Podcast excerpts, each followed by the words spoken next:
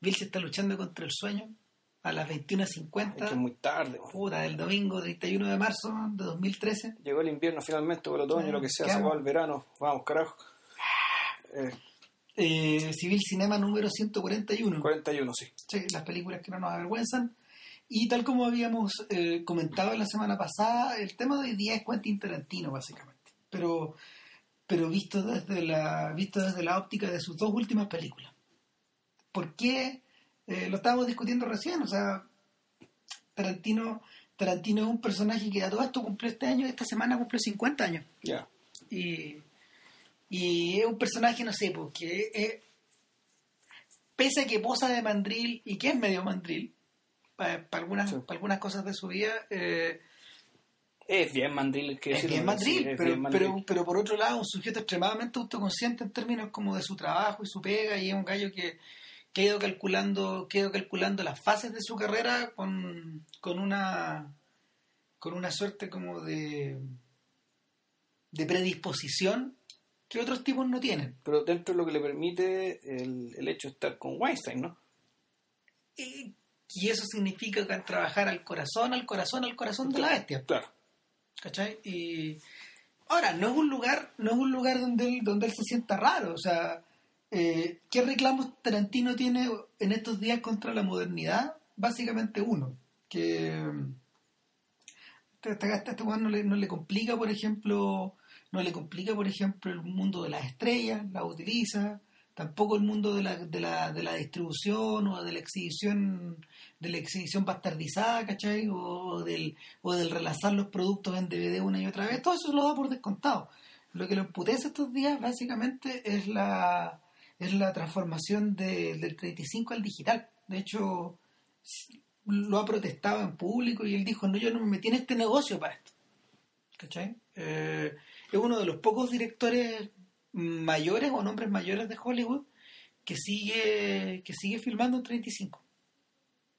Y ha insistido en que va a seguir filmando en 35 mientras le dé, igual que Nolan, mientras le den la pasada nomás. Spielberg anda en la misma, ¿no?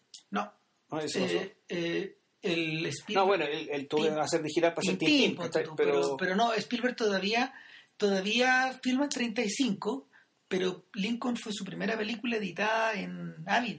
ya, No, no sé si ya en qué editan estos gallos, pero, pero lo editaron el digitalmente. Tintín digital. La editan digital, es su primera película, la primera película de Michael Kahn en digital, el montajista. Entonces, el negocio se iba transformando de tal, de tal manera que, que el propio Tarantino, que hace 15 años era un hombre que, reno- que era un hombre que aparecía renovando una industria, en realidad se transformó en, en uno de los personajes que de alguna manera representan a la reacción Sí. dentro de este mundo. Pasó a la retaguardia en 15 años.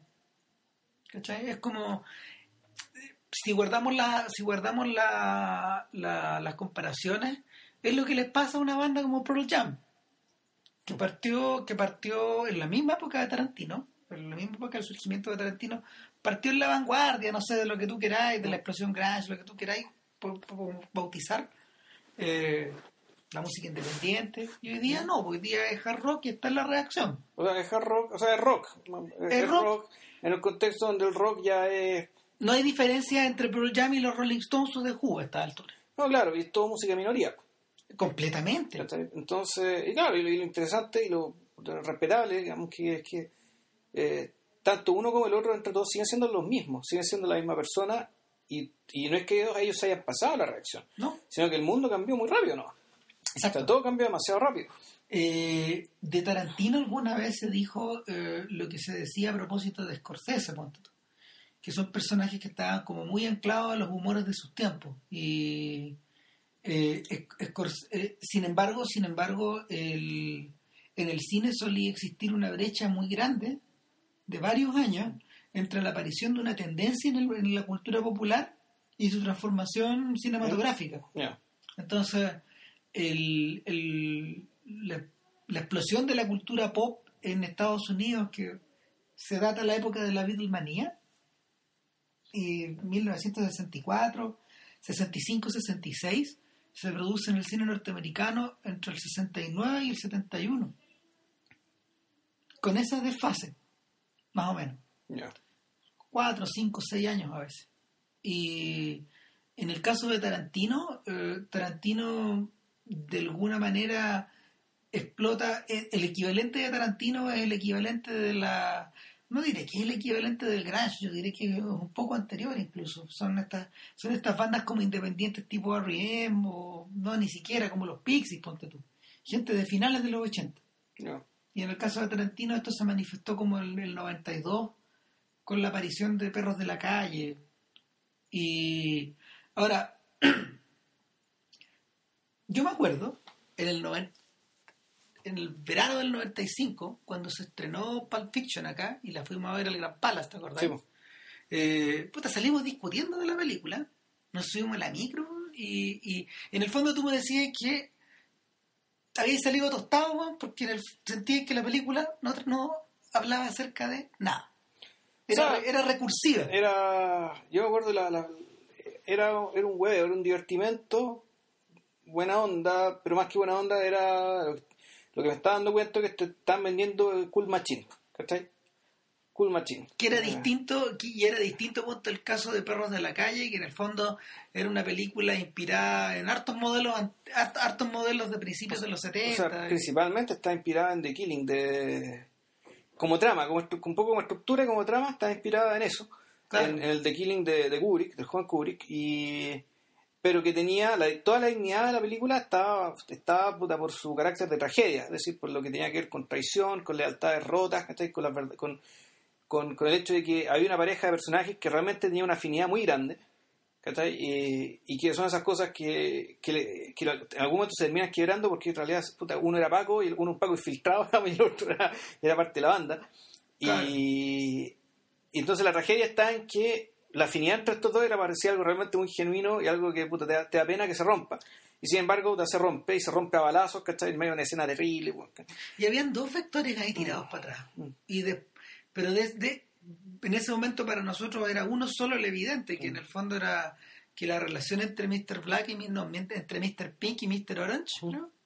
Eh, era no me acuerdo si era Mr. Orange, pero bueno. era el personaje. Era Tim Roth con. Con Harvey Keitel. Con Harvey Keitel, que a, su vez era el productor de la película, junto con Monte Hellman. Claro, y ojo, que lo interesante era eso, ¿ah? el tema de la oreja, digamos, todo, todo, todos los otros excesos en realidad a mí me dan lo mismo, ¿cachai? Eso también era parte como. El, volvemos alguna forma cool machine, ¿cachai? Volvemos al tema, esto de la puta, la onda, ¿cachai? Sobre todo el uso de la música. Mm, claro, además. Eh, pero sabéis que son cosas cíclicas. El, el uso de la música recordaba, por ejemplo, mucho la manera en que, no sé, Sam Peckinpah utilizó alguna vez las canciones pop o la, misma relación que existía entre esos dos personajes recordaba un poco a este lazo mortal que existía entre Robert Ryan y William Holden en La Pandilla Salvaje. Pero en la medida de que uno empezó a ver películas chinas y con, esas de, de balazos y de mafiosos, te vas dando cuenta de que gente como Sui Hark o como John Woo, manejaban este mundo cebollero de lealtades con este mismo nivel de seriedad y como en este mismo nivel de efervescencia. Sí, y, y además el talento que tenían para el pastiche, es decir, para pasar de un género a otro, es algo que, que en Occidente son muy pocos los que lo tienen, por lo tanto nadie lo tenga. Nadie con ese nivel de maestría. O sea, eh, a propósito de Soderbergh, que hablamos en unos podcasts atrás, él ha desarrollado ese talento, pero en otra dirección. Sí, y, y pero tampoco siento que ninguna película de Soderbergh, ¿cachai? Eh, en ese sentido sea como las películas orientales, ¿cachai? Que tienen, que están, que, tienen todo, todo adentro, todo ahí, ¿cachai? Claro, la gente que yo, si ustedes vieron alguna vez a Bullet in the Head, la bala en la cabeza de John Woo, tenía hasta musical, era, era como gris a ratos, era como rebelde sin causa, después era como el francotirador, mm. y pasaba de género, pasaba de género, Y, terminaba como una de Chuck Norris, Había, era, era insólito que hacia el final de la película hubiera un, hubiera un, hubiera un pelado que, que, estuviera con smoking en la selva. ¿No te acuerdas? Que, que, que, que, creo que no, yo, yo me acordaba. si, la vimos alguna vez con George Hill. No, no, yo no estaba. Era, era increíble, nosotros ya, la estábamos viendo y, y, como que la paramos. Llevábamos como dos horas veinte porque esa película es larguísima. Mm.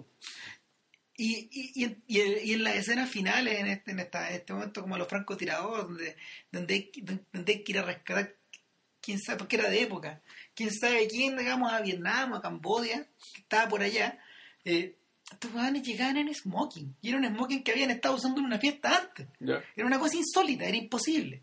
No, no, no, no resistía ninguna clase de análisis. De hecho, cuando Wong Kar hace eso, cuando Wong Kar utiliza esa, esa, esa estructura, la hace de otra forma. Claro, por ejemplo, si te acuerdas de, de los distintos cambios de género que hay en, en 2046, que es la película que pareciera que está más más adolorida por esa clase como de giro, eh, lo hace súper distinto. Y es una cosa como más dinámica. Sí, no, es que Wong Kar es un bicho distinto también. Ahora, ah. ojo, que, igual la comparación no es, no es tan inocente en el caso eh, respecto de Tarantino, porque eh, si tú te acordáis, Tarantino, él fue el responsable en parte de que se editara en Occidente, de que se estrenara en Occidente Chungking Express. Sí, pues. Porque él, él, convenció a, los Weinstein de que, comprar, de que compraran un gran paquete de películas chinas para que estuvieran esas adentro. Y. Bueno, él también, él también pataleó por héroe, ¿no? Claro, claro, o sea, él, en determinados momentos de la. que ese, es un, ese es un gran rasgo del sujeto, en determinados momentos de, lo, de su carrera ah, le ha pegado un empujón a distintos personajes, a, gente que influyó en su carrera o a. O a mm, bueno, yo creo, y eso, y eso que le gustan en forma particular. Y tiene que ver con su propia historia también, si mal que mal era un tipo que supuestamente el mito dice, suele ser verdad, esto que eh, él aprendió cine trabajando en un videoclub, viendo películas de videoclub, digamos. Entonces, me imagino que todos sus esfuerzos por hacer que las películas se editaran en videoclub, se, editaran, digamos, para que puedan ser arrendadas en DVD, en Blu-ray, lo que fuera, el formato que fuera. Bueno, tenían que ir un poco con eso, digamos, ¿cachai? Para ayudar a que otra gente se forme como él. Claro, y, y por eso llama más la atención ahora que, esté derivando su que esté derivando, ¿cómo se llama?, su cine a cosas históricas. Porque siempre Tarantino, Tarantino siempre ha estado, o, por, por, casi por elección propia, Tarantino sus películas siempre ha creado una especie como de, de ambiente ahistórico, donde pareciera que estamos en los 70, pero en realidad estamos en la actualidad. ¿Cachai? Si tú te acordáis de, de la camioneta, ¿cómo se llama? Del Pussy Wagon de, de Kill Bill, por ejemplo. O, la forma en que los personajes, o la forma en que estaban vestidos algunos de los personajes de Jackie Brown. O, la música que se escuchaba en Pulp Fiction. O, la manera en que estaba filmada las, las dos partes de Death Proof no, The Proof la primera mitad de 70, la otra mitad de 80. Exactamente, ¿cachai? Siempre están recordando, siempre están rememorando algo que fue, o rendiendo homenaje, o haciendo referencias, o cruzando o, o, los, argumentos, o las frases del guion, o los actores, algunos actores de los 70 incluso, desaparecidos durante un montón de tiempo en pantalla, siempre hay una referencia que en el fondo, el, aunque todo esté ocurriendo en presente, la realidad está mucho más masajeada. No hay manera como de situar a los personajes históricamente eh, de una manera o de otra. Y eso, eso pasa hasta en las bandas sonoras. Bueno, puta, es que en ese sentido en realidad eh, es como Steam Power la cuestión, pues. Más o menos. Por, eso yo creo que por ahí va la cuestión. O sea, eh, es meterte en, the groove, digamos, el groove de la, que corresponde a la época que cuando interesaba. Es que la conexión con Austin Powers no es tan equivocada, pues. para nada, o sea, no, no, o sea, perdón, no es tan estrambótica, porque Ojo, si salieron como en la misma época también. Si Austin Powers es un producto, Austin Powers es un producto de esta suerte de, de, de, anillo posmoderno, que se, de anillo recursivo posmoderno que se vio en los 90. ¿Cachai? Incluso hasta la música, hasta el garage de los 90 evocaba al hard rock de los 70. No me hueven, digamos. Sí. Era parte de esa recursividad que eh, al revés de lo, al, al revés no fue Lipovetsky, ponte tú en, esa, en, esta, en este, tipo de gallos que decían que de alguna forma la posmodernidad era liviana, yo creo que al revés, yo creo que la posmodernidad se ha revelado que es más pesada, es más gruesa, es más densa de lo que parece. Mm, la verdad no estoy en condiciones de responder a eso. Tenía mucha comida en la guata. Lo que sí, eh, a ver, en realidad Tarantino o sea, creo que, claro, ah, ah, está bien, el tipo, puta, en cierto sentido, se quedó anclado en la década en la que él fue joven, adolescente y feliz o algo así. La que tenía Eh, pelo en la cabeza. ¿no? la que tenía pelo, estaba flaco, digamos, ¿cachai? Veía, veía películas, le gustaba la música, ya está bien, hacer lo que quiera. Eh, y, pero, pero en rigor, yo creo que lo, lo que está haciendo ahora, o sea, lo las dos últimas películas, ¿cachai? Y algunas anteriores también, es, es un ejercicio bien raro, ¿ah? Es, un poco lo que hacía, yo creo que lo que hacía Hitchcock con, la- con las novelas estas que adaptaba. Que agarraba una película X, la cambiaba por completo, y le daba un giro completamente distinto, pero se quedaba puta, con algo parecido a la cáscara. Y a veces ni siquiera eso. Se queda con inspiración, pero siempre la dejaba explícita. En, en el caso, no sé, pues, de Bastardo sin Gloria hay una película que se llama Bastardo sin Gloria, Sí. que es una película bien menor, ¿cachai? Que uh, una película de guerra como cualquier otra, que no tenía ninguna, no tenía ninguna gran gracia, cuyo protagonista actúa en la película de Tarantino. Claro, este es un papel menor, pero está. Claro. Y así como en Django, bueno, Django es, es- una serie de películas que hizo Franco Nero, la primera es del año 60 y 66, ponte 66, tú. por ahí, una cosa así. Y. La segunda ya es como de los 80 y es de otra clase de película. ¿Ah, sí? ¿Santos Sí. Amorosa?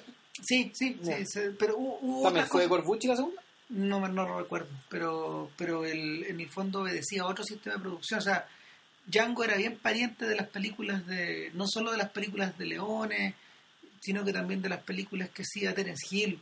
Eh, y Esta, eh, es la del amigo. Trinity. Trinity, ya. Claro, eso es que, que la primera es en serio, la primera de Trinity es en serio, ¿cachai? Entonces, el Django era uno más de, tantas- de tantos de esos ejemplos, ¿cachai? De películas filmadas como en la, en la Sierra Española. En Pero, Almería. claro, pero el, el- el punto con Tarantino, eh, específicamente en referencia a eso, eh, es que justo en un momento en que él, se- él- él- este gallo ha dicho varias veces, él dice, yo me quiero retirar joven de hacer películas. O sea, Ya no lo hizo. no, pero él está, él, él- él- él está pensando, yo creo que en retirarse a los 60, a los 60 y algo, una cosa así, en relación a estos, a, a estos, ¿cómo se llama? Estos, a estos mamuts que están trabajando hoy día en la industria, ¿cachai? Como Eastwood o, Claro. o Woody Allen, gente pasada. Y, y ni hablar de Godard, los franceses que están más viejos todavía. Exactamente. O, o Manuel Oliveira, que O los 91 años de Len Resné, ¿cachai? Claro, o los 105 de Manuel de Oliveira. Que todo esto Resné está empezando a rodar otra vez.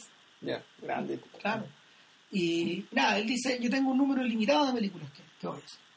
Por lo mismo tengo que, tengo que ser muy cuidadoso al Claro.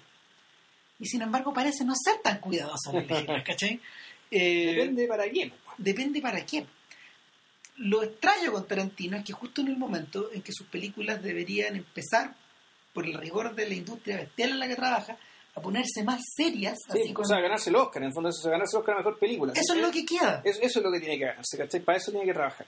¿Cachai? ¿cachai? Lo que me parece una, una pena, ¿cachai? Una- Porque van a salir puras malas películas. Es una, pero claro, es una pelotudez, digamos, No. porque por culpa de esa razón Django quedó como quedó.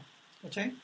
Eh, sin embargo, el corazón de eso, el corazón de eso siempre yo encuentro que se, o sea, encuentro yo que siempre, siempre ha habido un, siempre ha habido un personaje que ha filmado con una elegancia, con una elegancia ejemplar. O sea, las películas, las películas de, de Tarantino siempre han sido filmadas maravillosamente. Son muy bellas de mirar.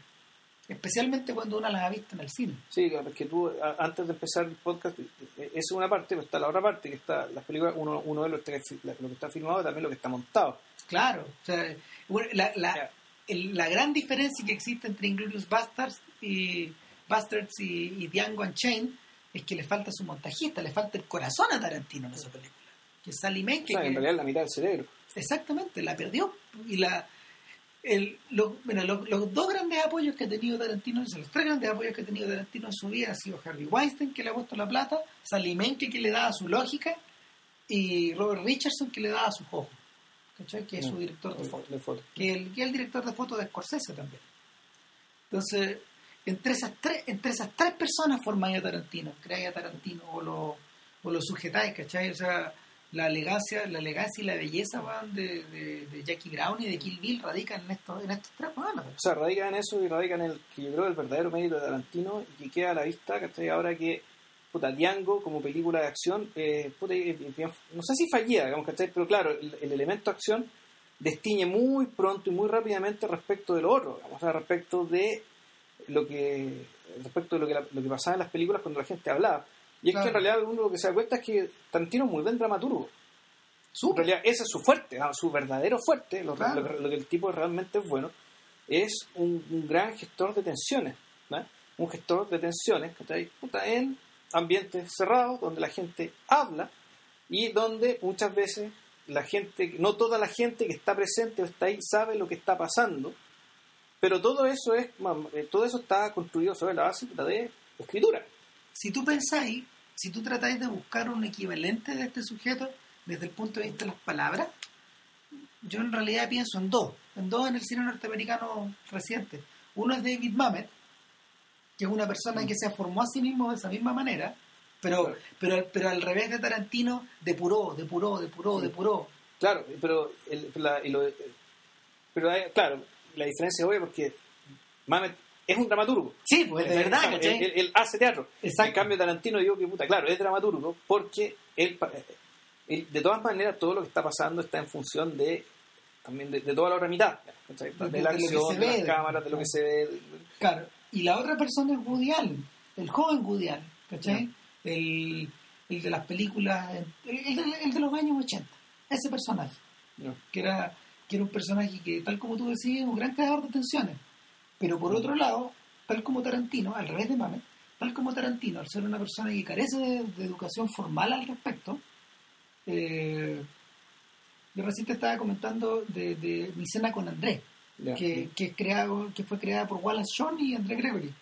Pero ellos dos son hombres de teatro, ¿cachai? Entonces su, su obra, que es casi una obra teatral filmada, está estructurada con rigor, con rigor, ¿cómo se llama? Con el craft, Ya. Con, con rigor literario. En el caso de las películas de Woody Allen y en el, en el Tarantino son más desordenadas esas ondas, ¿cachai? No, no hay una forma, a pesar de que, a pesar de que es curioso, a pesar de que en, en- en ambos casos la venta literaria de sus libretos y de sus guiones ha sido bastante buena y, y ha sido, no sé, por una buena parte de la plata que ellos ganan y se va a los bolsillos pa- pasa por, pasó por esas ediciones en algún momento. Pasa por papel. Pasó por papel, Por claro, libros, mira por los libros. O sea, ganaron mucha plata con eso, especialmente Tarantino. Eh, de hecho, tanto Allen como, tanto Allen como Tarantino son eh, directores que tienen muchos guiones publicados en otros idiomas, especialmente en español. Eh, nada, Pero Tarantino ha hecho guiones para otros. sí, Pero son muchos, hasta donde sé. es que es, es raro el caso, lo que pasa es que eran guiones anteriores. Cuando Tarantino revienta en el, 90, y- en el 92, le pidieron muchas pegas de muchos lados. Una de esas fue True Romance. Ahí tenía una cosa, una que, que la hizo Tony, Tony Scott. Scott, claro. Pero eso era, eso era anterior a Los Perros de la Calle. La otra, y de hecho yo estaba leyendo la otra vez que Pulp Fiction, la idea de hacer Pulp Fiction es anterior a Perros de la Calle. Natural Born Killers, esa era También, pues, también es de Tarantino. Se la firmó Oliver Stone. Y de hecho en internet está el guion original de Tarantino, que es distinto a la película. Claro. Está súper transformado. Y aparte de eso, están todos los guiones que él doctoró. El más famoso de todos es, es esta película de... mm, Doctoró quiere decir que él hizo Screen Doctor, es decir, que él reparó el guion. Como que le dio un guion y él lo, lo, lo rearmó, lo cambió para El- convertirlo en algo filmable. Está esta película de Denzel Washington de, de Submarino. También de Tony Scott. Eh, él- ahí él escribió unos buenos pedazos de... Harta gente metió la mano, pero él escribió varios, varios, varios, varios trozos del guion, varios monólogos, no sé. Pero él nunca más ha vuelto a hacer eso. Nunca más ha vuelto a meter las manos en la masa. Es algo que no sea que algo ajeno. Es más, nunca más ha vuelto a hacer adaptaciones después de Jackie Brown. Y dijo que nunca más iba a hacer. Adaptación literaria. Exactamente. Al revés de lo que, por ejemplo, puede ocurrir con un Cronenberg, que solo, Sí. solo hace adaptaciones literarias a estas alturas de su carrera. Ahora, qué lástima que haya tomado esa decisión porque que Brown, pucha que le quedó bien. De hecho, No, sigo pensando que la mejor película que ha hecho. Jackie Brown es un filme ejemplar. Sí. O sea, posee tensión, es bonita de ver, weón, es elegante. Mm. El... Habla con una seriedad que este tipo no, creo que nunca más recuperó. No, Salvo en Inglourious Basterds, ciertas partes y ciertas partes de Django también tú decías, este tipo está hablando en serio, está algo, lo que, algo, de algo que le importa. claro. Pero está envuelto en demasiadas cosas. En cambio, Jackie Brown, tú hiciste una película entera sobre, eh, puta, sobre sí mismo, sobre su generación, sobre el cómo habitar el mundo a partir de cierta edad. Sí. Eh, pucha, es una película que yo siendo, yo la vi teniendo veintitantos años, pero me, pucha, me transmitió muy bien esto es lo que es la sensación del envejecer. ¿cachai? O de llegar, entre comillas, a la madurez, ¿cachai? Es el personaje Frederick Forrest, en este caso, el, el personaje que te da, ni siquiera tanto por las líneas, sino por la forma de ser, por la forma de mirar, por el lugar en el que está, era Frederick Forrest. No, Sí, Frederick no, Fred- Forsyth. Fre- eh, Robert Forster. Robert Forster, perdón. El, y sabéis qué? Es interesante que lo menciones porque eh, Ram Punch, que era, la- el libro original, eh, es una, es una Era novela de Elmore Leonard, claro. Eh, fue, una, fue, fue una adaptación eh, emprendida por un weón de 35 años, más joven que nosotros. Eh, el de Tarantino. O sea, es, es- es interesante la es interesante la operación que este gallo de alguna manera se puso esta ropa, ¿cachai? Sí. Ahora, en el caso de Inglorious Bastards, que, que es como la, la- la película de la, la película en torno a la que en torno a la que nos gustaría quedarnos un rato hoy día, eh, es una operación bien rara. O sea, cuando cuando tú, cuando la película comienza con la música del Álamo, esa es la música del principio. Eh, y, y- y aparecen los aparecen los, los, títulos de crédito en la, en, el- en la letra manuscrita de Tarantino primero, luego en la letra de Los perros de la calle, luego en la letra de Jackie Brown, luego en la letra de en, la- ni me las letras de, de Pulp Fiction van cambiando, van cambiando los tipos de letras. Te das cuenta de te das cuenta de partida que de alguna manera es una película, es una, una suerte de película ómnibus. ¿cachai? Y, y luego aparece en pantalla algo que dice, érase una vez en la Francia ocupada. Y tú decís, ah, Sergio Leone. ¿cachai? Eh, la referencia de la referencia de la referencia. Te digo, ¿hasta cuándo? Pero, pero no es... Y, está, y hay una división en capítulos también.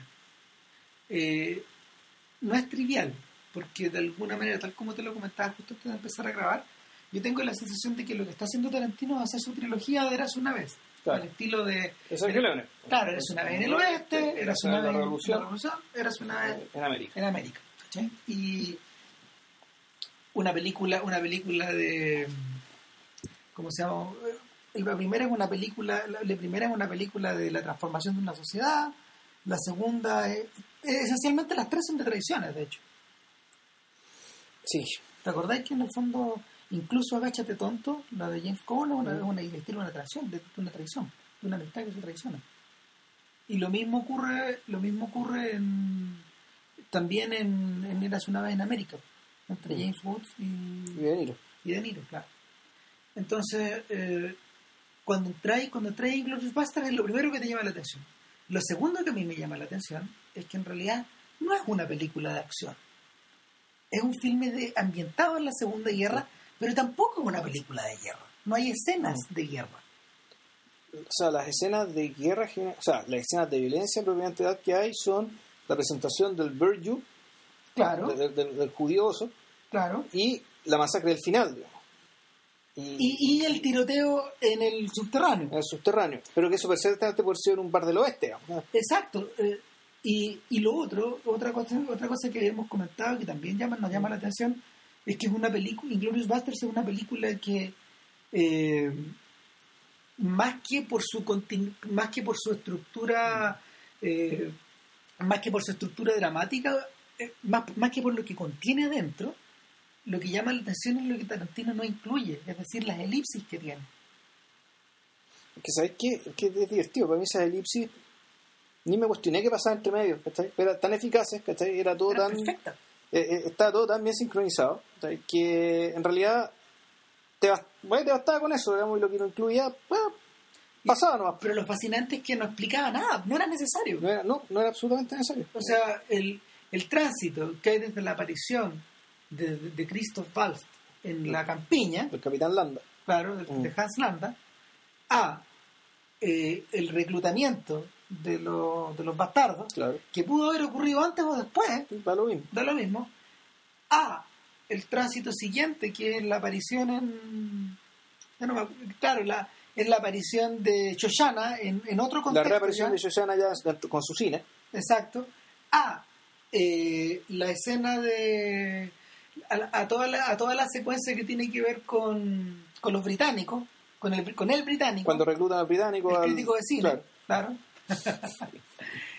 Cuando reclutan al crítico de cine, al tiroteo, ¿cachai? Eh. Es como son, Si son como siete capítulos. Eh, eh, ¿Sabéis qué? Es como si Tarantino estuviera jugando a la rayuela con nosotros. Y, y va tirando va tirando la piedra, cae en un número, salta. Claro. Y después tiene que ir saltando de un lugar a otro, ¿cachai? Y recorriendo el mismo camino. Y es extremadamente dinámico, pero primero que nada no nos está contando toda la historia. Lo explico, lo, lo- lo- te lo ejemplifico por oposición, por ejemplo, a otras películas ómnibus de la Segunda Guerra, como El Día Más Largo o Un Puente Demasiado Lejos, ¿cachai? Que son películas son películas que están completamente detalladas. Esto pasa primero, esto pasa después, esto pasa aquí, esto pasa allá, ¿cachai? Es que, bueno, es que, es que son distintas, porque esas películas de partida eran, eran relatos de operaciones de guerra. Claro, O sea, el día más largo de allá, aquí, tengo, aquí les vamos a contar, entre comillas, cómo fue el desembarco en Normandía. Claro. O el, el- el puente demasiado lejos, aquí les vamos a contar eh, la operación fallida que hicieron, que, que- fue la operación fallida para invadir Europa, que fue anterior al desembarco en Normandía, si mal no recuerdo, o fue, o fue después, para poder penetrar por Alemania antes de que llegara el invierno. Ese fue tremendo desastre. Fue un desastre, claro, fue una cuestión que no pudieron, no pudieron llegar. Y, va, va. Pero claro, eran, eran operaciones y eran, y ojo, eran películas donde no podía haber mujeres. No, pues. eran operaciones militares, ¿cachai? Donde habrá aparecía una enfermera por ahí, ¿cachai? Claro. En cambio, esta película es otra cosa, porque si bien aquí te habla de los bastardos sin gloria, es decir, este grupo de, pero también te habla de este persona, esta, esta niña judía, digamos, que se escapa, está el capitán Landa, o sea, hay como tres, do- tres o cuatro líneas, ¿cachai? Más o menos importantes. aquí Todas lanzadas en forma paralela. en paralela y, y se empiezan a cruzar. Entonces, los capítulos son los momentos en que los- estas líneas se cruzan ¿cachai? y pasan cosas. Pum, pum, pum, pum. Exacto, es como leerse es como leerse una de estas novelones de Frederick Forsyth, ponte tú, que yo creo que es el tipo de, de, de- o de Len Deighton, ¿cachai? Que son el tipo de literatura que Tarantino leyó, o no, que Tarantino sigue leyendo. Eh, o sea, y cosas que, a ver, cosas que son literatura, cosas que son literatura muy comercial, pero que, como diría Mike Nichols, nuestro amigo Donovan, eh, son cosas que en general también están muy bien escritas Sí. o están muy bien editadas. Muy bien escritas, muy bien estructuradas. O sea, son. Son- nada, pues, pues, es- es- es- No, pues son cosas que además, ya con los años, ¿cachai? Algunas también se les va a hacer justicia y van a, van a entrar al canon de la literatura, entre comillas, seria, ¿cachai? como ha ocurrido con John Le Carré. Claro. que ese gallo, que ese, ese Y, gallo. y Fleming está como al filo también. Entonces, Claro. sí. Entonces, el, no por nada Tarantino, digamos, se, fasci- se fascinó alguna vez con la idea de hacer Casino Royale. Ya. Mucho antes de que ellos quisieran eh, revivirla, de hecho. Él, alguna vez cuando se acercaron a él les propuso ese libro. Él propuso hacer eso. Nada. Y el, el asunto es que eh, de alguna manera Inglorious Basterds está como en la mitad de este, de- de este género como de, de este género de segunda guerra que fue tan popular en los, en los años 60 y 70 no es el día más largo ni es eh, Pero tampoco el soldado Ryan. no no y no yo, yo descendría más abajo no solo no- no- porque por un lado estaban estas películas respetables ¿cachai? como El Puente Demasiado Lejos dirigida por Richard Attenborough con puras glorias en- saliendo en escena El más picante era Sean Connery. Claro, y por otro lado estaban, estaban estas cochinadas tipo los héroes de Kelly, eh, Los- puentes de Nav- o sea, lo- lo- Los cañones de los Navarone. cañones de Navarone, ¿cachai? Eh, donde las águilas se atreven, todas estas cosas protagonizadas por Eastwood, eh, que son películas cochinas de la Segunda Guerra. O sea, son, son películas que de alguna manera, de alguna manera donde están motivadas más por la acción, más por la acción y por la Mm. y por una, por una suerte como de, de visión media irresponsable de, de la historia, eh, con unos 15 o 20, Mm. 20 entre 15 y 25 años de distancia tenían casi todas esas películas. La mira, la mejor de todas, de ese género, la obra maestra de ese género, eso son los 12 del patíbulo, Claro. que de alguna manera sirvió un poquito de inspiración para eso. A, a esta, o para los o la primera Bastardo sin Gloria. Exacto. Ahora, yo cuando vi el soldado Ryan, yo a mí la- lo que se me ocurrió viendo esa película ya, los 40 minutos o 20 y tantos minutos iniciales de esa película están hechas para. Dije, bueno, ¿por qué esta película tiene te muestra esto y después hace todo lo demás? ¿Cachai? Porque esta película te muestra una carnicería espantosa y yo nunca he visto una película de guerra, he visto algo así, ni siquiera en películas no, no, no estadounidenses, he visto, he visto algo así. Y claro, hay un esfuerzo deliberado de Spielberg para, yo tenía que pensar, bueno, ¿para qué? ¿Para qué lo hizo? Porque esto está, porque esto tú podrías sacárselo al principio, digamos, de la película, la película sería, podría funcionar igual. Claro. O sea, o sea, sí, pero no, habría un, ligero, habría un ligero cambio, naturalmente, ¿cachai? Porque esto tiene un impacto, pero para, efectos de la trama, lo que viene después, todo, todo la introducción del, de Soldado Ryan no, no tenía no tenía sentido aparentemente. Y el sentido que yo le encontré al menos era que, bueno, parece que los viejos que pelearon la guerra mundial se están muriendo. Y, la Greatest Generation. Claro, y, y, la, y la guerra y la, y la guerra la guerra en Irak y, la, y las guerras posteriores han sido televisadas y mostradas de tal manera para que en realidad la gente no vea lo que pasa en la guerra. Por lo tanto, esta película está hecha para que las generaciones que las generaciones más jóvenes, digamos, sepan realmente cómo era la guerra porque la porque los viejos ya se están muriendo. ¿Por qué? Porque las películas intermedias sobre eh, sobre sobre la guerra en general eran películas bien sanitizadas, bien coreografadas, coreografiadas, no se veían los pedazos de brazos volando, ¿cachai? Cosas que como era. No, sino la gente le llegaba un balazo y se moría, y se caía. Hacía el gesto así, ¡uh! y caía muerto. No caía ni sangrando. No, claro. Entonces, chuta, el, las películas de guerra, digamos, las que menciona Ramírez, eran películas donde, donde, que se hacían un poco homenajeando a los viejos que estaban vivos todavía, a los que pelearon la guerra, y tratando de que no recordaran lo que realmente vieron. Exactamente. Eh, no hay una gran diferencia entre Rambo 2 y la, donde la y se atreven, o las películas de Chuck Norris de guerra. O sea, no, es lo mismo. Es la misma carnaza, es la misma carnicería dirigida como el mandril de turno. Claro. Pero una, una, una carnaza bien puta, sanitizada. El panorama cambió en forma radical. Eh, las películas de Vietnam son así. Exacto, el panorama cambió en forma radical el día que el día que Milius y Coppola hicieron Apocalipsis ahora. Ya después de esa película, no las otras las otras parecían las otras parecían películas para vender cabritos. Ahora, igual con la diferencia de que el, el, acento de esa película estaba en el tema moral. Exacto. En cambio, lo de Spielberg es una cuestión absolutamente gráfica y visual. Esto, la, la guerra es esto. La guerra moderna, con escapetas, cañones, lanzallamas, con toda la con todo el arsenal que se ha hecho para triturar gente, digamos, se parece a esto. Y, ninguna de las películas anteriores que había, hecho algo así. Claro, de hecho, el otro lado de esa misma ecuación son las películas de Iwo Jima de Clint mm.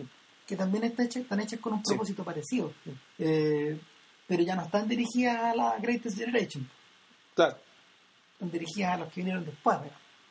Eh, entonces, cuando, cuando, tú, cuando tú pones a, a Bastardo sin Gloria en ese contexto y pensando, pensando específicamente en la, en la forma en que el mm. filme de venganza se va desarrollando en la película, las cosas no te cuadran. Porque, porque tú decís, eh, ¿qué sentido tiene hacer una película de esta forma después del soldado Ryan? no cuadra. O, o, de, las películas de Iwo Jima, ¿cachai?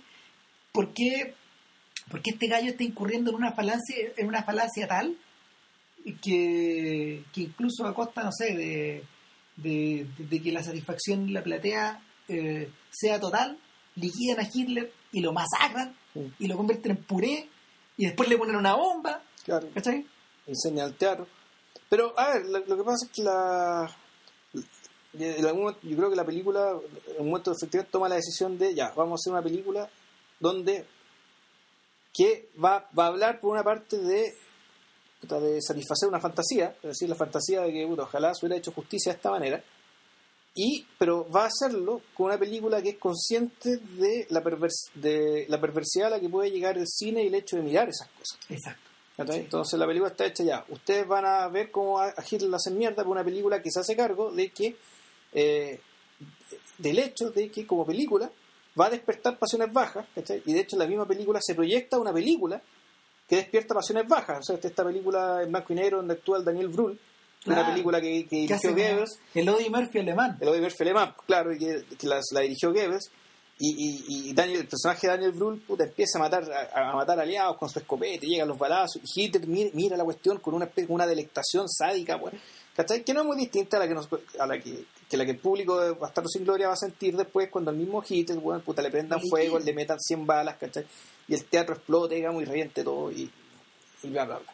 Claro, el juego de referencia, el juego, a esa altura el juego de referencia se ha puesto tan denso que mm. la, la, aparición de, del, rostro de Chochana en mm. la cámara después de que la pantalla se rasga y tú ves como tú ves como el rostro de ella de alguna manera se sigue proyectando mm. en el humo, tú decís, claro, sí, pues. La pantalla demoníaca. la idea de, lo de Eisner, claro. Claro, o sea, la idea de que de la pantalla sale el mal, ¿cachai?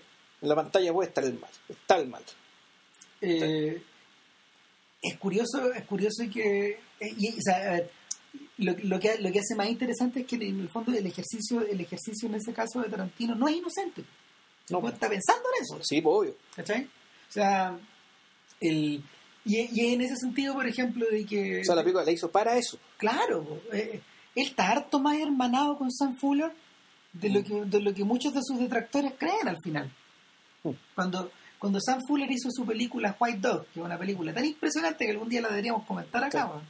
que es una, es una película, o sea, su materia misma es el horror y la, y la degradación, porque es Sí. la historia de un perro blanco que está entren- que fue entrenado desde su Desde cachorro desde para, cachorro para atacar negros. para odiar a los negros. Para llegar a los negros, un supremacista blanco lo, lo, lo entrena. Claro, lo entrenó, contrataba vagabundos y drogadictos negros, les pagaba unos cuantos dólares para que le, pegan, le pegaran al perro. De modo que el perro generó, después, puta, le agarró un odio a todo, a toda persona negra que era, él la- le iba a matar. Claro, entonces la, la estructura de la película, la, el- la, la pel- la película comienza el día el día que la dueña de este perro, que lo compra en Mm. forma inocente, que es una blanca de hecho, eh, se ve se ve la disyuntiva de tener que reentrenar a este perro y reeducarlo. Claro. De alguna manera, cómo reeducar a una sociedad que fue entrenada, digamos, para sentir que era distinta a sus congéneres Claro. y superior. Distinta y mejor. Exacto. el- O sea, eh, ¿cómo se supera ese pecado original? O, o ese pecado derivado del horror de la esclavitud, que es el pecado original. Eh, nada, pues eh, es interesante que, que el- o sea, la, la, puest- la, la puest- la apuesta de Fuller está, esa película la produjo la Warner Brothers, después de haber hecho eh, justamente las memorias de la Segunda Guerra, de Big Red One. Sí, por eso es cuando eso estoy discutiendo con, con, con respecto si en los 70 era un periodo más libre o, no, o menos libre para hacer películas. O sea, que las películas mejores o no, eso, eso es relativo, pero que Sí. había una libertad, al menos en Estados Unidos, respecto a hacer ciertas cosas que hoy día ya no se pueden hacer. Yo creo que sí. O sea, una muestra es El Perro Blanco y la otra muestra es Trampa 22. Que, claro, la película que te muestra la Segunda Guerra Mundial como un gran negocio, que es una cuestión que nadie ha dicho nunca más en la historia de Hollywood que yo sepa. Bueno, Eastwood, ¿no te acordáis? Eh, En, en- o sea, la parte más interesante de la parte más interesante del primer filme de Iwo Jima. Sí, sí, pero esa era una parte de eso. En el fondo, este es un negocio para terminar la guerra, ¿cachai? En cambio. Trampa 22 lo que te decía es que la guerra era un negocio para enriquecerse, para enriquecer a unos cuantos tipos, ¿cachai? Que, que era que, que distinto, ¿sí? La, la primera película de Eastwood de, de Iwo Jima, en el fondo, lo que te decía era que ya, aquí vamos, necesita, vamos a hacer de ustedes unos bichos, unos animales de circo, digamos, ¿cachai? Para recaudar plata para terminar esta puta guerra una vez, ¿cachai? Pero la guerra hay que ganarla. De hecho, de hecho, lo que John Slattery hace en esa película es poner las cartas sobre la mesa y le dice, viejo, si no recaudamos, si no, si no terminamos de recaudar la plata de estos bonos, la empresa de, de hacer la guerra va a quebrar. Vamos a estar mal. No, no, no vamos a llegar a fin de año, creo. Eh, Claro, pero la empresa era terminar la guerra, ¿cachai? En cambio, en la película de Catch, Catch- Catch 22, Trampa 22, era la guerra, la guerra. la guerra misma es un negocio lucrativo. Claro. ¿cachai? O sea, la guerra era el negocio. ¿cachai? Era el negocio para Estados Unidos, para, para un general, el personaje que hacía John Voight, que era el tipo que se convertía como el CEO de la guerra. el momento el momento más cercano a eso en, en la película de Tarantino es el momento en que Rod Taylor aparece encarnando a Churchill y, y aparece aparece también eh, ¿cómo se llama este actor? el, el de Austin Powers Eh, ah, sí, pues. Ah, Myers. Mm, claro aparece Mike Myers haciendo de, aparece Mike Myers haciendo como de un milico de un milico británico muy posh. Claro. Eh, y, y- y le plantea la obligación la- no, o sea su obligación como británico de ir a, a este lugar donde lo van a acosar Ya. ¿sí? Eh, y, y- se lo, y se lo plantea en una en una habitación en una habitación que alguna vez no sé pues, hubo algún baile real ¿cachai? una cosa una de estas cosas enormes estas piezas que lo de- Tenía un piano, la bueno.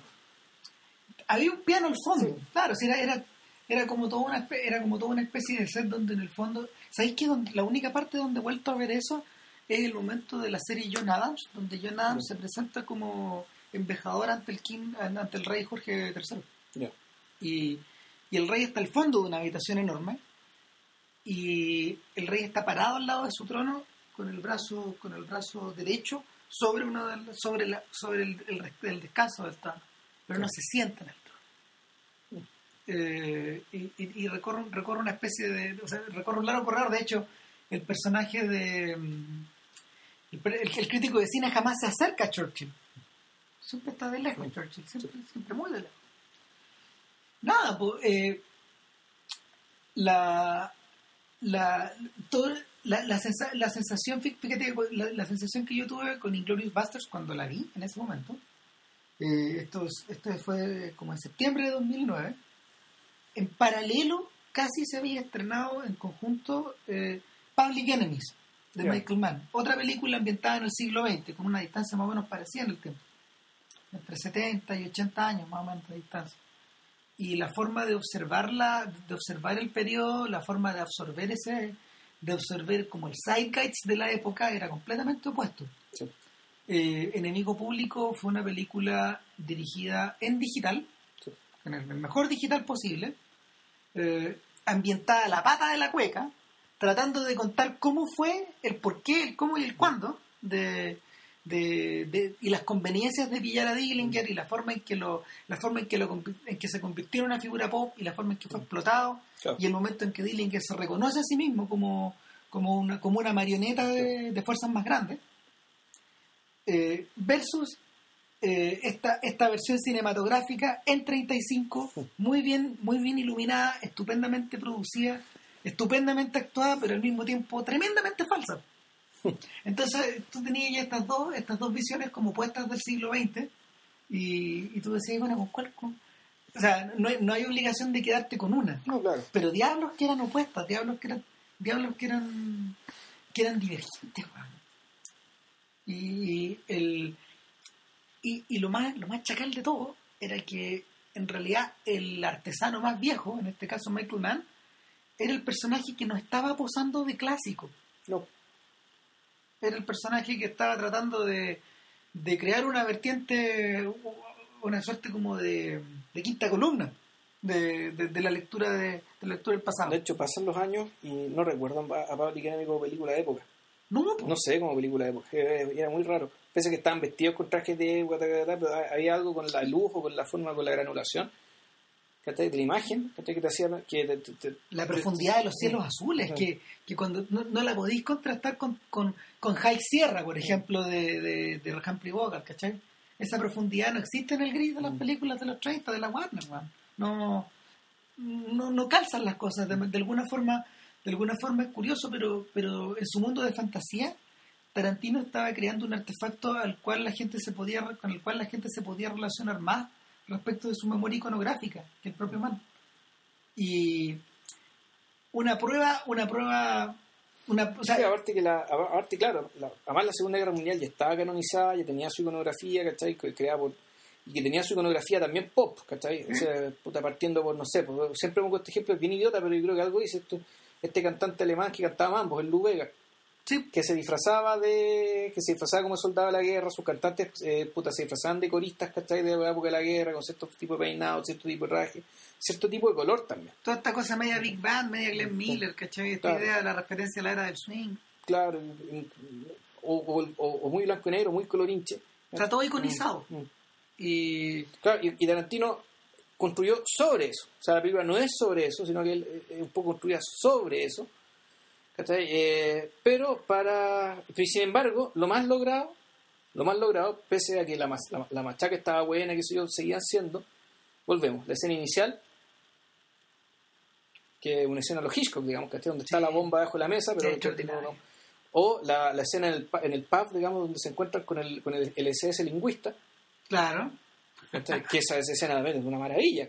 Es una maravilla de tensión, de humor, ¿cachai? también, también es muy impresionante, también es muy impresionante eh, eh, la escena, la escena en que Shoshana se encuentra con Goebbels. Sí. Sí, eh, y hay, hay toda una discusión acerca de cómo se le echa la crema al pastel, ¿cachai? Claro, o sea, el Chochana, Goebbels, el Capitán Landa. Claro. El Capitán Landa, usted me conocía, le decía, usted lo ha visto en Eh. alguna parte. Y, y, y muy curiosamente, siendo que puta, y, Brad Pitt se manda una tremenda actuación y todo lo que era, ¿cachai? lo, que, lo que tiene que ver con los, con los Bastards propiamente tales no es tan importante, no es tan No, impresionante. eso es lo más increíble. O sea, to- en realidad, el. Bueno, esto, mira, en todo caso, ¿ah? ojo, la. los Bastards son como los siete enanos del, de. Blanca- de Blancanieves, que, que son esenciales para armar la película, pero sobre ellos no es la historia. Pero claro, y el, el brillo, digamos, no está en ellos. que Tarantino contó que cuando él- ellos hicieron una especie de screening de la película, para donde invitaron a los actores alemanes, el público alemán y qué sé yo, ¿cachai? y se estrenó en Alemania la película. Entonces, él mientras veía la película, con, puta, con el público lleno de alemanes, ¿no? Eh, eh, él decía, yo me dio la sensación de que el público reaccionaba de dos maneras paralelas. Una, eh, los, ve, los sentía reírse y relajarse como que por primera vez se podían reír con este episodio, digamos, de su historia. ¿cachai? Claro. Que para ellos es lo peor de lo peor de lo peor, lo más bajo que han caído. Y ya ha pasado el tiempo y está la distancia, y la película también lo permitía. Que, puta, que, que los alemanes se, se rieran de esto. Eh, un- entre paréntesis, es, es una versión, es una versión mucho más mucho más local y sentida de la relación que nosotros tenemos con las escenas de YouTube de Hitler, de Downfall. ¿cachai? Claro. Claro que, que, que Hitler a esta altura sirve para quejarse de, la, De, de cualquier cosa. de las gaviotas de, la- de las gaviotas repartidas en Viña. Sí, y todo. Y lo otro también que se que, que se sintió Tarantino, o sea, dijo, que dijo haber, haber sentido cuando vio la película era que los alemanes están muertos de orgullo, digamos, ¿cachai? por la pega que están haciendo los, eh, los actores alemanes. Claro. O sea, Landa, Brühl y August Dill, que era el... el, el- o sea, claro, Landa cerró la película, Landa se lo, lo cooptó. Hollywood, claro. O sea, el capitán Landa, el actor Christoph Waltz, se lo cooptó Hollywood, ¿cachai? Y ahora vamos a hablar de él ahora en, en la, en la otra película, en Django. Claro. Pero claro, o sea, Daniel Brühl, ¿cachai? Otro actor ya conocido. Qué sé yo, y August Dill, que es, una- eh, que es un actor que no es tan conocido acá, pero, pero que... El, No, No. August Ah. Dill era el lingüista. era el lingüista del SS que actúa en Los Falsificadores.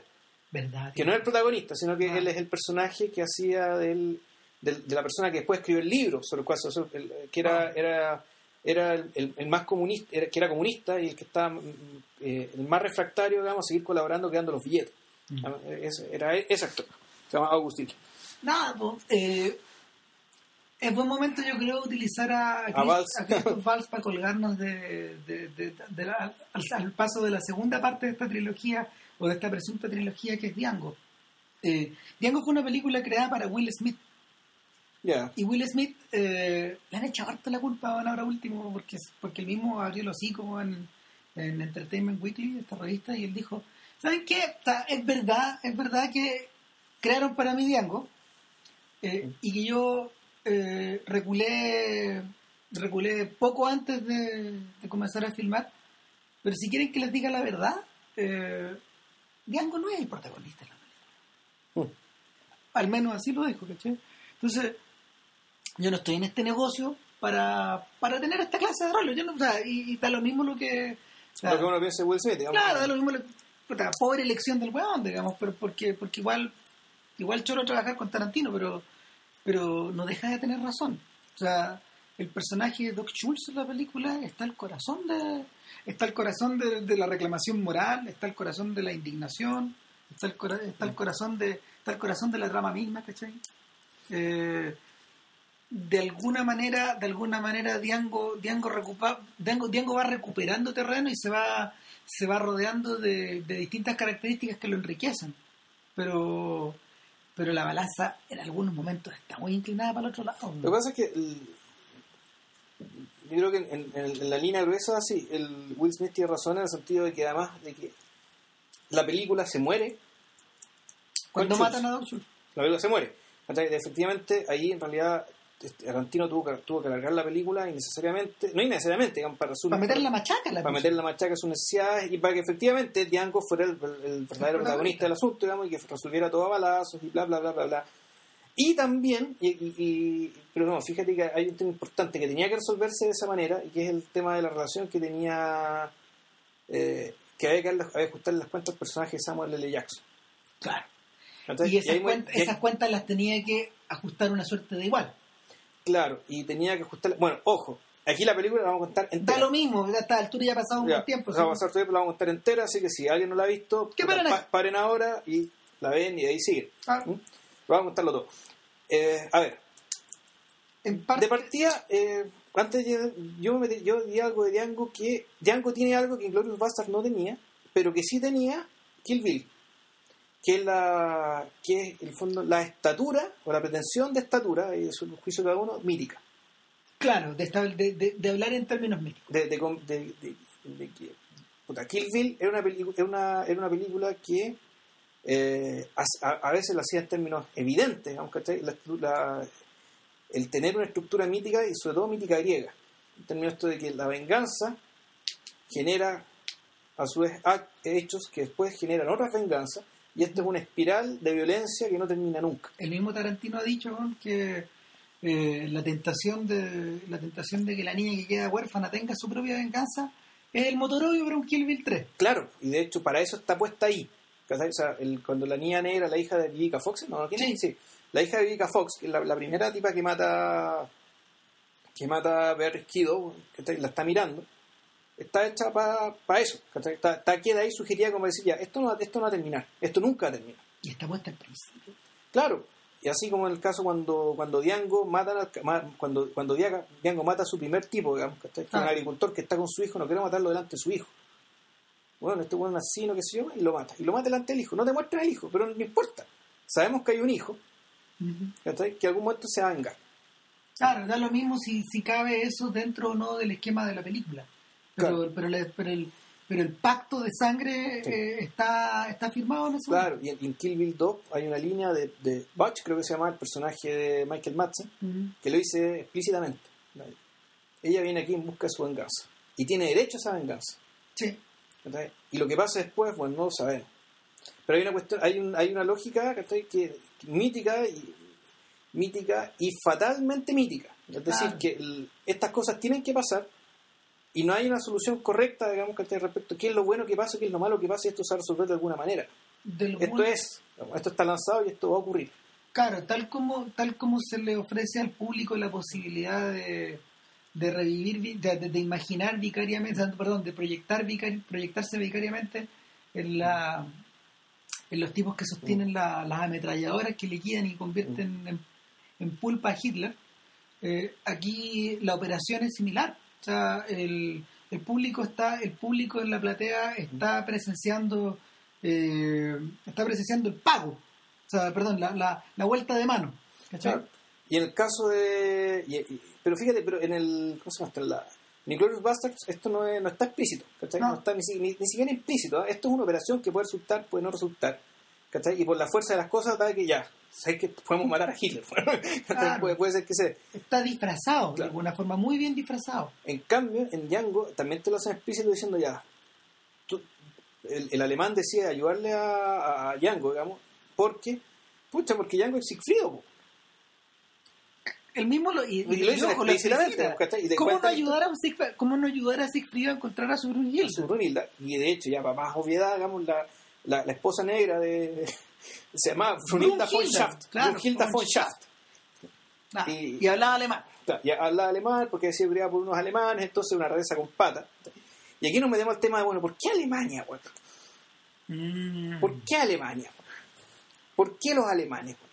¿Por qué tenía que ser una Brunilda von Schaft negra ¿cachai? en No, Texas? mira, para, para solución la, la- la solución fácil es que la solución fácil es que de alguna de, en cierta medida estas películas están hechas obviamente a la, a la calza de, de, de Valls.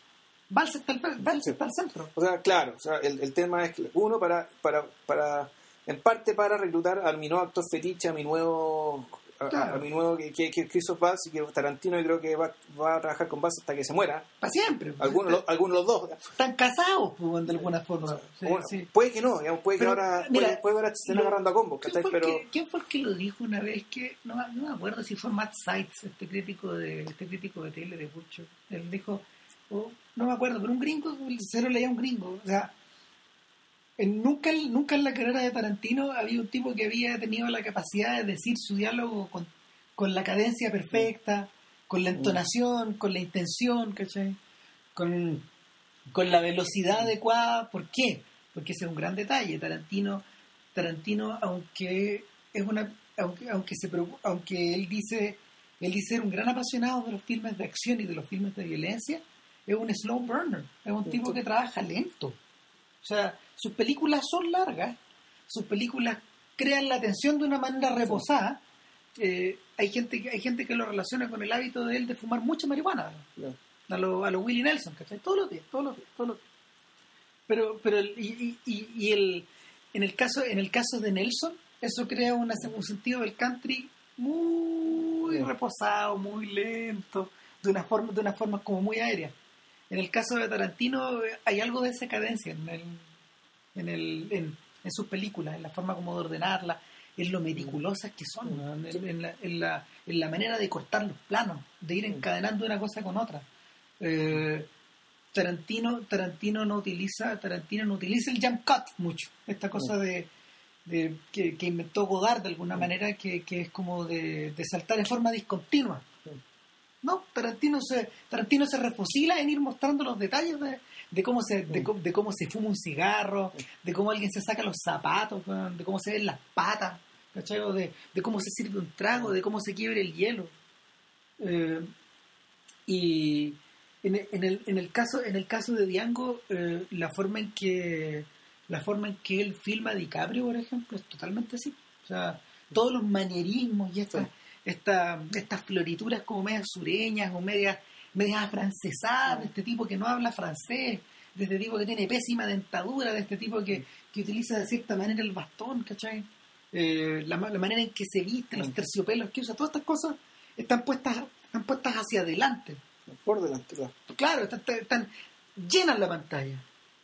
Y, y permiten que DiCaprio, que DiCaprio se mueva a placer en este mundo tarantinesco. ¿Cachai? Eh, Del, del cual él podría haber participado antes, porque él era uno de los actores reclutados para Bastardos sin Gloria. ¿Y qué pasó? Eh, nada, pues se deshicieron las cosas. No, ¿Y para qué papel, qué papel lo tenía? eh, creo que, no, que no estoy seguro, pero parece que era para el papel de, de Fassbender. Ya. Pero, pero seguro que me equivoco, yo no, no, no estoy, no estoy muy seguro. Bueno, ojo, porque DiCaprio también es de madre alemana. mira. Sí, pues Dica- Dica- DiCaprio es de madre alemana, probablemente algo alemanable. Ujú. Pues Fassbender, él es de, él es de padre alemán y madre irlandesa. Hasta donde sé. Y nada, pues, entonces, eh, el, otro, el otro tema con Diango, el otro tema con Diango fue una cosa media social. Diango igual que Diango igual que Batman fue afectada por un tiroteo. Por el tiroteo. Sí. Claro, un tiroteo en una escuela. No, no, en la proyección del cine. No, pero eso fue Batman. Ya. Ah, Pero después hubo un tiroteo en una escuela. sí, ya. ¿cachai? Y, y Tarantino y Weinstein tuvieron que salir a hablar en ese momento. Y, y las políticas de la película se orientaron por el lado de la violencia, se, le- se, le- se les fue se les fueron las relaciones públicas, se les descontrolaron las relaciones públicas porque la idea era, era orientarla por el lado de la esclavitud. Y en parte porque la película es extremadamente gráfica en sus descripciones de violencia Sí. contra los esclavos. Y, y eso es una cosa que en general el western tiende a ocultar. Exactamente.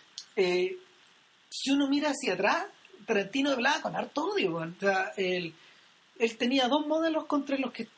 Eh, tenía dos modelos eh, en contra.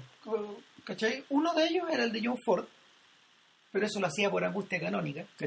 Hablaba un poco en contra de Searchers y, y porque de alguna manera su película también es un travelogue. Es, Sí, una, es una, una película que, que va atravesando distintos momentos del año en distintas regiones, Sí. cubre kilómetros. Y con el fin de rescatar a alguien. Ah, O sea, de nuevo el mito Orfeo, ¿cachai? Que, pero en este caso mezclamos Sigfrido para que hubiera, para justificar la presencia alemán, digamos. Pero Claro, y por otro lado está el tema de los filmes de plantaciones. Los filmes de plantaciones hechos por la Warner y por MGM, por ejemplo, no sé, por lo que el viento se llevó, Jezabel, lo que tú quieras, ya. puta, la- la- la- las descripciones de la esclavitud. ¿Quién estaba ahí? Estaba Hattie McDaniel, weón, Sí. esta, esta señora, esta, Esta negra gordita, cara muy- simpática, muy sabia, faldona. bien sabia, ¿cachai? Que Claro. las cacha todas. ¿Qué personaje ocupa ese mismo lugar ahí? Samuel Jackson, Samuel este Jackson. demonio. ¿cachai? Este demonio que también tiene esa misma sonrisa, las posas de simpático, Sí, es un tío Su Tom, tío Tom, ¿cachai? ¿cachai? Tira sus ¿cachai? Pero eh, finalmente ves el lado demoníaco de estos personajes que, que manejaban las relaciones de estas casas donde, donde ellos encontraban su donde ellos encontraban su núcleo de poder. O sea, para mí la cosa es más fuerte. O sea, el final que le depara el Django a, a Samuel Jackson, que en el fondo es el último tipo que mata, porque en el fondo es el verdadero villano de la película. Claro. Y ahí está lo, lo que- lo que yo creo que es, puta, por- que es, que es bien polémico, es bien duro, ¿cachai? Y, y contraintuitivo, pero una de esas funciona. Que ese argumento, y no es la primera vez que veo ese argumento, que es que en muchos lugares, en realidad, la opresión de blancos por negros fue un instrumento de unos negros para oprimir a otros negros. Es decir, que el negro Samuel Jackson utilizó a su amante, porque esa es, la relación que parecían tener. ¿cachai? Que el personaje de DiCaprio, esos dos tenían algo. Esos, entre esos dos había algo que no estaba, no está explícito, pero cuando muere, cuando muere, cuando muere DiCaprio, la reacción de Samuel Jackson ya no es la de. No le habla a su amo. No, no le habla a su amo. Parece hablarle o, o a su hijo o a su amante. Tal cual. ¿Cachai? Y, pero lo fuerte aquí Que es un que. poco eh, eh, está cruzada la misma, ambigüedad, la misma ambigüedad que DiCaprio tiene con su hermana, con la viuda. Sí, ¿cachai? Que no está claro si es el hermano o su amante. o el amante. Y da un poco lo mismo para esta Sí. altura. Exactamente. O sea, Y entonces, claro, ahí te- entonces, y, y el hecho de que lo dejen para el final, es decir, y que el, el- el- el asesinato, el asesinato, la venganza más gráfica, el equivalente a la muerte de Hitler. En, en- en- en esta película de Ango se la, se la, se la deparan a, Samuel Jackson, es porque, en último término, lo que están diciendo acá es que en realidad la esclavitud, en muchos lados, puta, la esclavitud y la supremacía del blanco sobre los negros, en realidad fue un, fue convertido en una herramienta de un negro para oprimir a otros negros. ¿cachai? Porque realmente Samuel Jackson es el que mandaba ahí, en el- último término. Y ojo que esta no es la primera vez que alguien lo dice. O sea, el No. argumento de la película Manderley de, de Last Frontier es exactamente la misma idea. El personaje de, de Danny Glover es más, es más o menos lo mismo, solo que este es un personaje ya sin, sin la perversidad de este otro. ¿cachai? Sino que era pero era un personaje que e- e- era consciente de que ese orden era un orden el orden de la esclavitud tenía que mantenerse pero que al mismo tiempo un orden que le convenía a él Ojo, y volvemos hacia John Ford. Piensa, piensa en el, piensa en el John Wayne de The Searchers. ¿Cachai? Si la, finalmente su, su, su, su paranoia racista la dirige contra la blanca que tiene que salvar. Hmm. Y, y, y- y esa es una cosa que convenientemente Tarantino dejaba fuera de la conversación. Pero eso es evidente en la película. O sea, la, la paranoia, la paranoia de la, la paranoia de este vaquero sureño, de hecho era es, es total, es total y completa. Y finalmente se despeja como si nosotros despejáramos el sol, el sol, o sea, como si las nubes se corrieran del sol y lo volviera, y volviera a brillar, pero solo deja el fantasma que está puesto ahí. En el caso de Jackson, el- también hay una también hay una referencia cinematográfica súper clara. El, el personaje, el- Jackson parece remitir a los personajes que encarnaba una- un actor que se llama Stephen Fetchit. ¿ya? Fetchit es el, es el gran tío Tom de la historia del cine. ¿Cachai? Es, una, es un personaje que, que eh, hablaba ¿no? y era era, era, era, era el negro que acompañaba a los personajes de, de, de Will Rogers, que, de, de este, de este comediante Will Rogers que, que, que colaboró con John Ford en varias películas. Y, y nada, pues Fetchit hacía, Fetchit hacía de un tipo, Fetchit hacía de un tipo que tenía poco menos que enfisema después de. Era un negro con enfisema, que, que, que decía cosas cómicas y estaba puesta para el comic relief siempre. Y, y siempre estaba al lado de su amo, o siempre estaba al lado como de su patrón. Pero Ya. era, era claramente, era claramente un resabio de la de los minstrel shows y Sí. de la época y de, y, y- y- y- Sí, y del de la era, bambuzo, digamos, claro. y de la era del, del- del- claro del, de la era del esclavismo y, y ya en esa época en los 20 eh, había una crítica tremenda al, a esa figura al- pero comple- Mm. completa y total. Pero lo, lo care raja de John Ford fue utilizar para sus películas de Doctor Bull y de y cómo se llama y del Judge Priest utilizar este personaje porque sin, sin estos sujetos estas historias que eran de la vuelta al siglo del siglo Sí. XX al del 19 al 20 no se sostenían porque era otra América Mm. y, y el mismo el mismo Fetchit se convirtió el mismo Fetchit se convirtió en una mm, en, en- en los filmes de John Ford se, tra- se, se transmuta en este personaje del, del, del, del loco iluminado de Searchers, ¿te acordáis? El viejito que solo quería su mo, el viejito que solo quería su silla. Su-. Está puesto, está pu- ahí se emblanquece, pero es la misma cosa. ¿Cachai? Y el...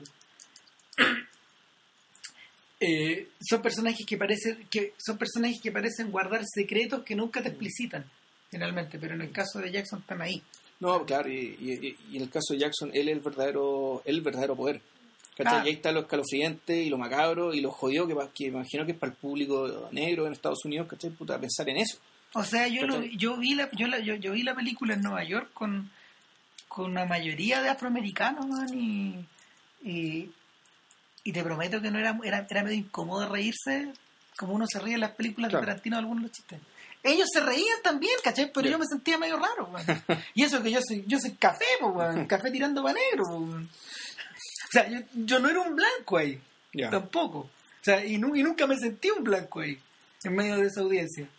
¿Cachai? Pero, pero aún así, aún así la, la, la, sensa- la sensación, la sensación no era de comodidad. Y yo creo que es precisamente uno de los grandes puntos fuertes de Django. Que, que por otro lado es una película que está súper desarmada. po. Porque no, en parte porque el, en parte porque el montaje raro, lo, lo realizó el ayudante de Menke, y, y en parte porque en parte porque es una película que tal como tú decís, tiene un remate, tiene un remate que está pegado con cola fría. A ver, claro, lo que pasa es que la película esta, yo creo que la película muere cuando muere Christoph Waltz, cuando muere el personaje Waltz. La película se muere ahí. Claro, Lo que debió haber pasado después era que a Django efectivamente se lo llevan a la mina y él cuando escapa de la, cuando escapa del- de, de la celda en la mina, final sugerido, punto, ahí se acaba la película. claro. Porque el resto de la machaca ya estuvo de más, pero tenía que ajustar cuentas con el personaje Jackson. Entonces, Eso, eso, tenía que hacerse, eso yo creo que hab- habría, tenía, había que mostrarlo, digamos, para efectos de, por una parte, de, puta, de, de que la película se haga cargo del verdadero villano de la película, y dos, para satisfacer lo mismo que se quiso satisfacer con Inglourious Basterds, que es puta, el despertar la- las bajas pasiones, pues, ¿cachai? Usar, usar, usar la venganza, por justa que sea, como un instrumento de morbo, digamos, ¿cachai? Como un, como un, un estímulo para despertar bajas pasiones. Claro, el. Para o sea, ver, ver cómo matan al negro de mierda, digamos, ¿cachai? en este caso a, a Jackson. ¿Sabéis qué Ah. pasa? Eh, el, en The Searchers, John Ford lo soluciona de una manera de una manera mucho más inteligente y brillante, que es, de- eh, es dejar que, mm, que la caballería arrase con, claro. con Scar y los indios. Mm, No me acuerdo si muestran la muerte de Scar, parece que no, el malo de la película. Pero, pero lo que sí ocurre es que la muerte de Scar no es, no es el, eh, No es lo importante, no es lo importante, es encontrar a la niña. Lo importante es encontrar a la niña y eso se, eso se resuelve como en dos minutos. Sí. Y después de eso ya no hay diálogo. compadre. No, La, la peli- el, el epílogo de la película es mudo. sí. Es la gente que llega a la casa, se cierra la puerta, pues, la- el final famoso que ya comentamos acá también. Exacto, en el podcast 50. El 50, sí. pero, pero, pero el, a Tarantino lo que le sobró en Inglourious Basterds le faltó acá, que es esta capacidad como de, de ser Mm. audaz, de ser audaz en su elipsis o en las cosas que elige no contar. Y yo creo que yo, yo creo que yo creo que yo creo que en este en este caso fue un poco víctima de haber creado un personaje que mira para mi gusto para mi gusto el personaje de Doc Schultz es el más desarrollado de la historia de la carrera de Tarantino. El personaje que tiene es un personaje que recorre un camino completo desde la desde la desde su figura iconizada como de, de personaje de western italiano a un sujeto a, a- a un de- después se transforma como después tú después tú lo ves como una especie de héroe del oeste cuando tú decís ya este bueno este bueno es bueno para la pistola después tú lo ves como una especie de como como un inmigrante modelo ¿cachai? como este tipo que se cambió de Alemania Claro. a Estados Unidos y finalmente lo ves como un ser humano con, con preocupaciones cívicas Sí. es es completo, es completo el círculo. Yo creo que yo creo que es, más, es medio parecido al recorrido que hace Robert Foster. Es que, es que ni siquiera un recorrido, o sea, lo, lo que pasa no es que sea un recorrido, no es que el personaje cambie, es que te lo van mostrando. Te van develando Te capas. van develando cosas que siempre estuvieron ahí. O sea, pa- para mí el hecho de que todo esto tenga que ver con alemanes, de poder usar a Hans Landa, perdón, a Christoph Waltz, ¿cachai? Para, para el papel, es porque eh, la película en realidad lo que está hablando, o no sé si lo que está hablando, pero el... ¿Cómo, cómo explicártelo? Me parece que cuando habla el, eh, el King Charles, lo que está hablando es una tradición filosófica.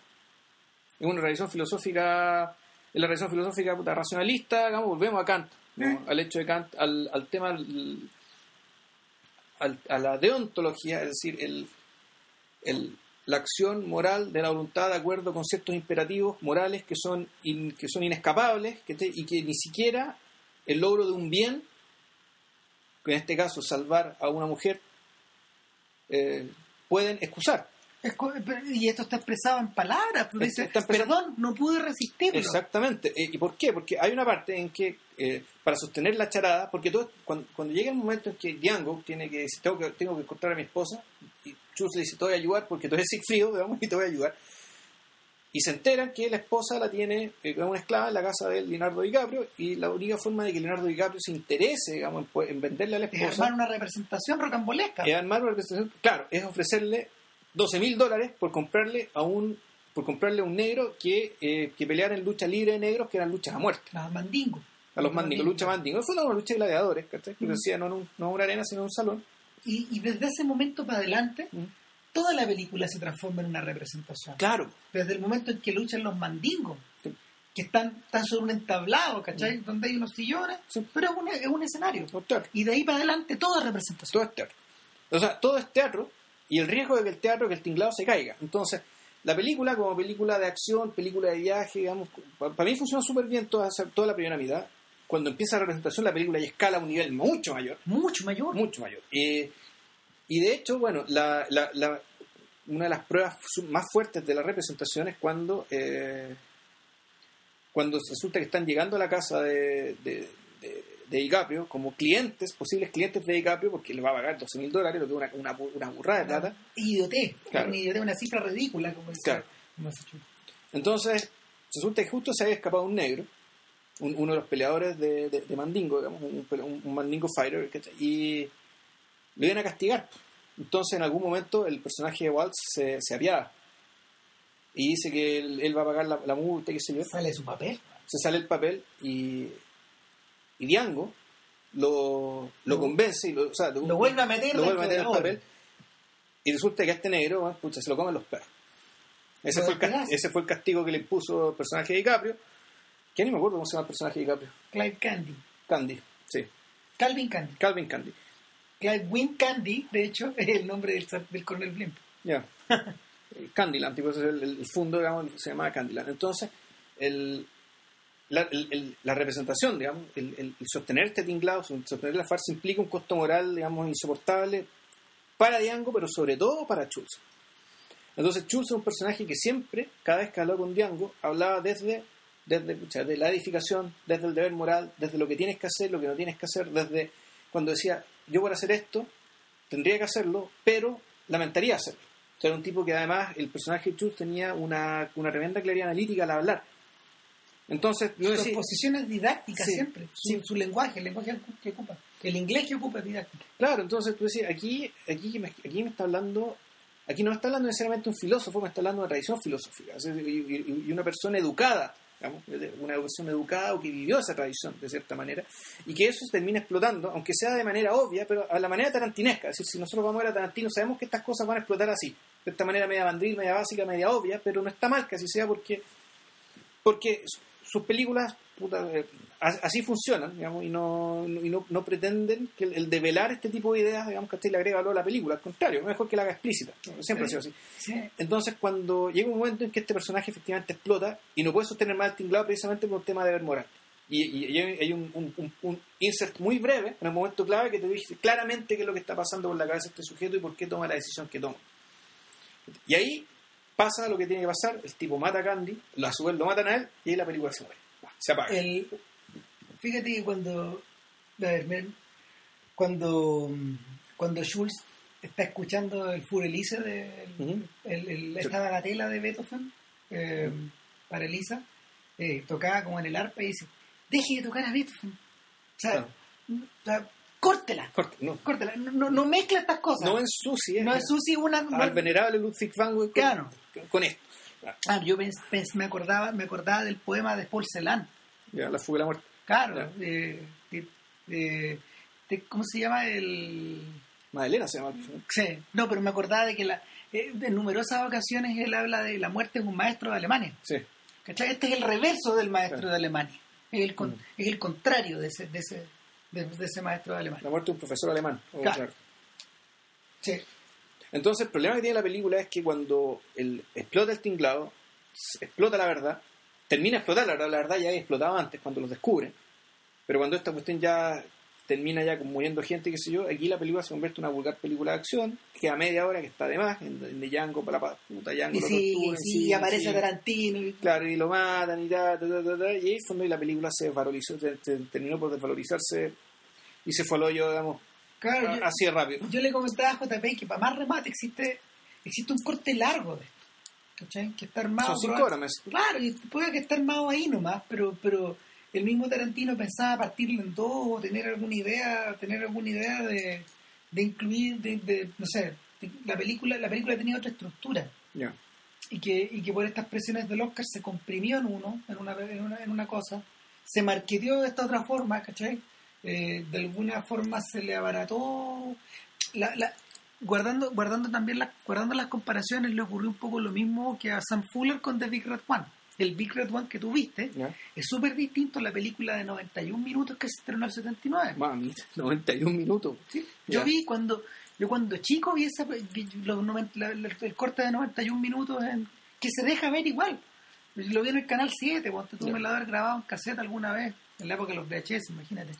Pero cuando, ve- cuando ves la versión restaurada por Chikel y que, y que tiene muchísimas más escenas, te das cuenta que es otra cosa, porque que el, que el, que el aliento épico que a veces tiene Big Red One eh, no se refleja en lo otro No.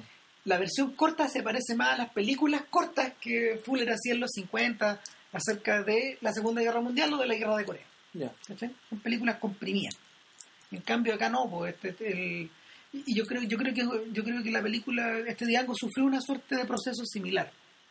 Aún así quedó de tres horas. O sea, claro, quedó, no, de horas, de horas 20, quedó de horas 20, y gracias al cielo, digamos, que eh, pudieron rescatar lo realmente interesante, o sea, que el, el- volvemos, el elemento dramatúrgico, es decir, Sí. las conversaciones.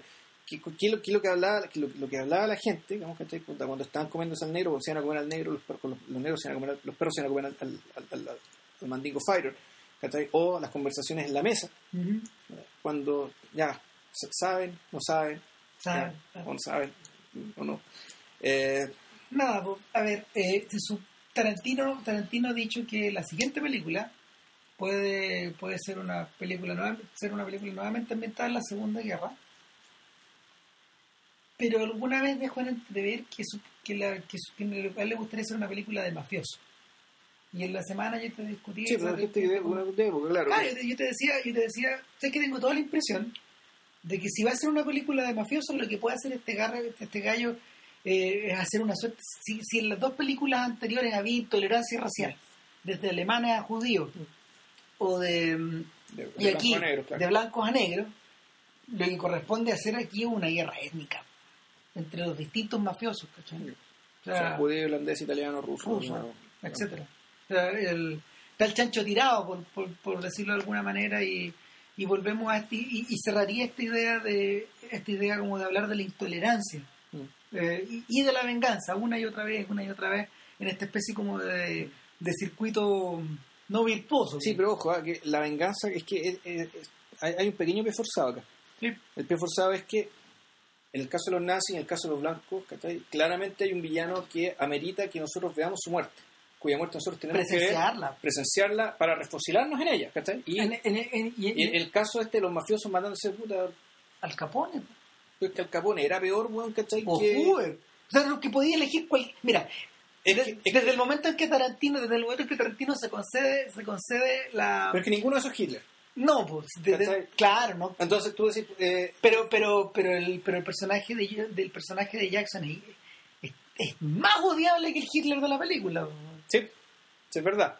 ¿No ¿cachai? Pero es verdad, pero porque él era el verdadero amo de la situación. Sí, ¿cachai? Es decir, él era el verdadero explotador en último término. claro. En creo- cambio acá, puta, aquí son todos volvemos. O sea, que es mejor, eh, eh, eh, no sé, pues es más malo, ¿cachai? El Dodge Schultz, ¿cachai? Que Al Capone, bueno, o que el mafioso irlandés de la época. Bueno, no creo, Claro, ¿cachai? no sé, es, es- es cosa de gusto, porque si pensáis, o sea, y es cosa de enfoque, por ejemplo, la manera en que Daniel Brühl revela su verdadero carácter en la película, eh, y que es muy propia de estas vueltas de, de carnero que tienen los personajes de Tarantino, eh, en, en los filmes de Tarantino, eh, es bien sorpresiva, y habla un poco de esta, de esta, de esta capacidad como explosiva que el gallo tiene como para dar vueltas cosas.